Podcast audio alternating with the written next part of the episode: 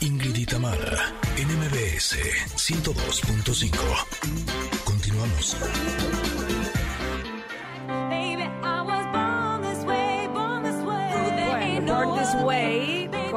Lady Gaga. No sé si a ti te pasa, Ingrid, pero cuando escuchas a una cantante así con tanta fuerza como Lady Gaga, como que hasta te dan ganas de agarrar el cepillo en la pluma y tú también hacer como que cantas y como que eres ella. No, a mí no me dan ganas. Yo agarro el cepillo y canto. Te dan ganas y lo haces. Exacto. Y lo hago y me siento Lady Gaga. Ándale, pues. Exactamente. Y ahí me pongo el vestuario de carne y fría y todo. ahí. No, eso no. Oigan, está con nosotros y nos da mucho, mucho gusto que haya vuelto a este programa Angie Contreras. Ella es comunicadora social, consultora en tema de comunicación con perspectiva de género, tecnología y derechos. Porque eh, ya dábamos la noticia hace un par de días de lo, de- de lo importante que sucedió en nuestro país. ¿Qué significa para México y Latinoamérica el fallo histórico de la Suprema Corte de Justicia para los derechos de todas las mujeres y personas gestantes sobre la inconstitucionalidad de criminalizar el aborto? Y de eso nos hablará Angie Contreras. Bienvenida, Angie, ¿cómo estás? Hola Ingrid, hola Tamara, muy bien, muchísimas gracias y de hecho tengo que confesar que yo sí tomé mi pluma y estaba cantando ¿Verdad? Gaga. Ay, Sí, no, claro. Claro, es que es, es difícil este, negarse a, a- a eso, a hacerlo. La verdad, a- la verdad Que salga la estrella. es Angie, platícanos, por favor, justamente de este fallo que ha dado la Suprema Corte de Justicia hace unos días.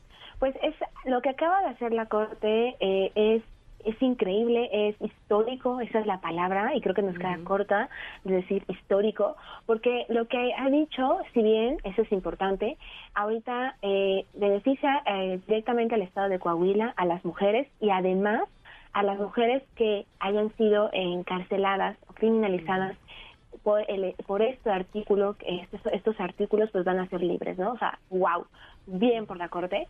Pero lo que es importante aún más, y que eso es lo que aplaudimos de la Corte, es que además esto se genera un precedente que entonces se vuelve aplicable para todo el país. O sea, si vives en, en San Luis Potosí, si vives en Chihuahua, no importa dónde vivas, esto también va a aplicar. Quiere decir que si en tu estado está en el Código Penal criminalizar a una mujer o a una persona gestante por haber decidido voluntariamente abortar, tú puedes ampararte y decir, ¿saben qué? La Corte ya dijo que no se puede criminalizar la decisión de una mujer y entonces, vámonos.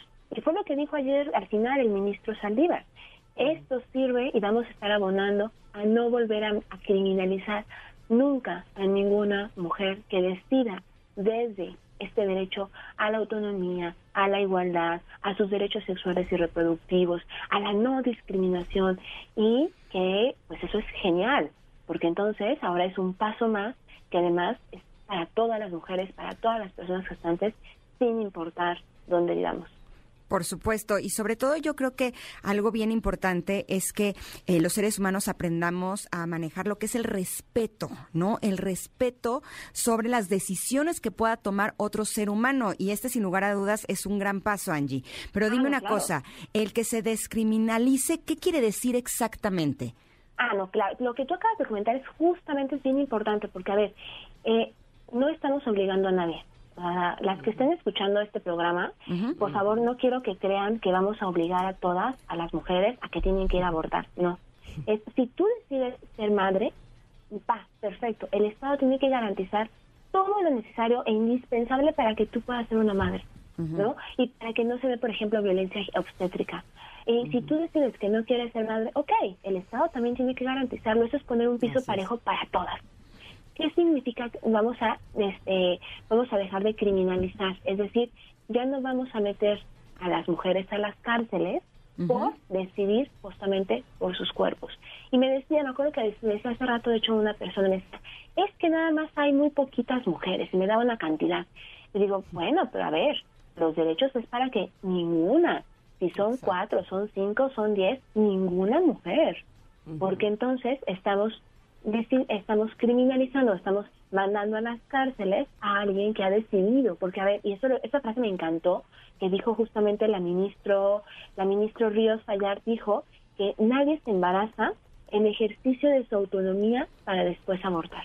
Esa frase es, por favor, hagan una camiseta así. Sí, sí, ¿no? sí. Porque es Una muy placa, fuerte, porque- claro. Claro, por favor, es decir, a ver, cuando una mujer decide, una mujer o una persona gestante decide ser madre, es porque desea hacerlo. Y perfecto, vamos, ¿no? hacemos el baby, ¿no? Pero si decide no, no quiere serlo también, a ver, es una decisión que no se toma a la ligera. Yo creo que ninguna de las personas que han abortado se lo toman a la ligera. Y eso implica entonces que ahora la Corte ha dicho, y que eso es algo muy importante, y que es un mensaje yo creo que político para los, los demás estados, de decir, a ver, Estado, no puedes ya criminalizar a las mujeres. Eso es bien importante. Justamente eso quería preguntarte eh, sobre el estado de Coahuila. ¿Por qué surgió ahí? eh, o, o- por qué? Sí, todo surge de- desde Coahuila. Ahora entiendo que cualquier estado que tenga esa eh, ley dentro de sus reglas este, te, te puedes amparar. Pero ¿cómo es que surge todo en el estado de Coahuila?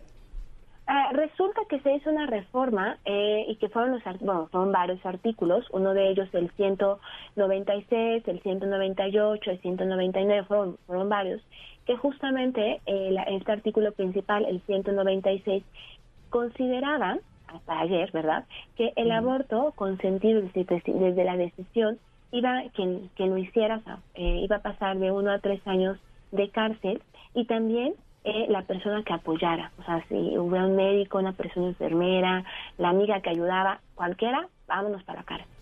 Pero que además venían otras, por ejemplo, que el 198, que además impedía la atención médica. O sea, eso es una violación gravísima al derecho a la salud. O sea, decir, si le pasa lo que pasa, ay, ¿qué cree? Estaba- Fue por aborto y se le va a negar la, la atención médica. O sea, eso, discúlpenme, pero eso es muy grave.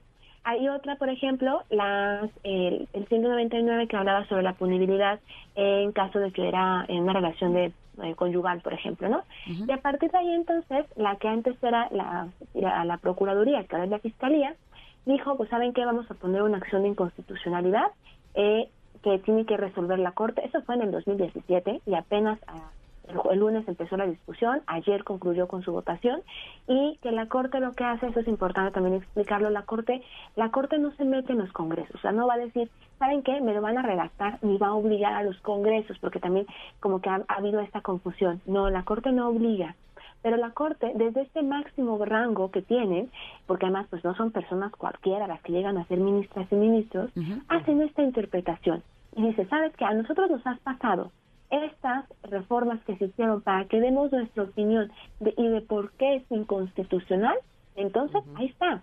Y además, bien importante, fue por 10 personas. O sea, de las 11 personas que conforman la Suprema Corte, porque uno no fue, yo espero que esté bien, ¿no? Uno no fue, pero de esos 11, 10 dijeron, ¿saben qué? Es inconstitucional. Constitucional. O sea, no es un tema de moda, no fue un tema de caprichos. Diez personas dijeron.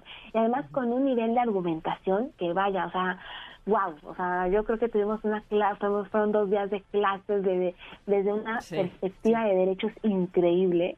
Que wow. ¿no? Y que además esto sigue porque mañana inicia otra discusión, otra acción de inconstitucionalidad sobre una acción promovida por el Estado de Sinaloa que reconocía en su constitución que la vida se des- la vida inicia desde la constitución hasta la muerte natural. Y bueno eso habrá que ver qué pasa el día de mañana pero que bueno esto es un momento pues histórico porque además pues es el resultado no de años de, de mucho trabajo de muchísimas personas Ahora, Angie, no es lo mismo despenalizar o descriminalizar que legalizar, ¿cierto? O sea, mi pregunta es, eh, ¿se les va a liberar a las mujeres que actualmente están en la cárcel, eh, las cuales eh, habían abortado, y en los hospitales eh, se va a empezar a practicar o no es así? Ah, eso es importante porque, a ver, lo- ahorita lo que va a pasar es, en, ejemplo, en todo el país tenemos que una mujer puede solicitar una, un aborto por la NOM 046, que es la de violación. Ok. Esa en cualquier parte del país. Y ahorita solamente se puede, una mujer puede solicitarlo en Ciudad de México, que es desde el 2007, en, Ve- en Oaxaca desde el 2019 y en Veracruz y en Hidalgo, que fueron las de este año. Esos son los únicos lugares donde es, es, es, es legal. En el resto del país no, nada más en caso de violación. Esto que va a hacer es esto que acaba de decir la Corte. eh, viene a decir, no se, no se brinca el, el, código penal de cada estado. Es decir, por ejemplo, yo que estoy en Aguascalientes, acá tenemos un código penal que criminaliza, o sea, manda a la, a la cárcel a la mujer, ¿no? Que, que, que aborta. Pero cuando es eh, pasa por este proceso, en vez de mandarlo a la cárcel, ahora sí, la, la, mujer o la persona eh, me mete en un amparo diciendo, ¿sabes qué? A mí no me puedes criminalizar. Aquí en Aguascalientes no se puede dar todavía, pero ¿qué crees? No me puedes criminalizar porque la Corte ya lo dijo. Ahorita lo que tenemos es una no criminalización. La aspiración a la que vamos es que pues justamente puedan, la, la, la decisión pues sea amplia que se claro y se asumen el resto de los estados. Exactamente y además por ejemplo pues están estas estas condiciones en los aún así en los estados por ejemplo Ciudad de México en Oaxaca no Veracruz etcétera que hay por ejemplo una temporalidad que todos queda hasta la semana 12 pero también la corte dijo hace ya unas hace un poco hace tiempo hace unos hace unas semanas eh, que también eh, no se puede obligar en cuanto al tiempo porque hay hay causas no que, implican. De hecho, fue por una, un amparo también promovido, eh, de hecho promovido, si no me equivoco, por la organización GIRE, que era por una, una niña que padecía de una discapacidad y que se, eh, cuando se dan cuenta de que ella estaba embarazada producto de una violación, ya le ha pasado el término, el tiempo que tenían para poder interrumpir. Digo, cuando no se puede tampoco porque estás violentando este derecho de ella por además todas estas circunstancias. Angie, siempre estamos muy agradecidas, no solo de que nos compartas toda esta información, sino que nos lo expliques tan puntualmente. De verdad que eh, nos da mucho gusto recibirte, sobre todo cuando son noticias de este ámbito tan buenas. Eh, y ojalá que vengas pronto nuevamente a nuestro programa. No, a ustedes siempre es un gusto poder estar con ustedes. Muchísimas gracias por la invitación y por permitir compartir todo esto con, con ustedes y con todas las personas que les escuchan. Perfecto, te agradecemos muchísimo Angie y sobre todo que tengas tan buenas noticias esperemos que sigan siendo eh, las, las mejores las que les compartamos. Exacto, gracias, un abrazo enorme.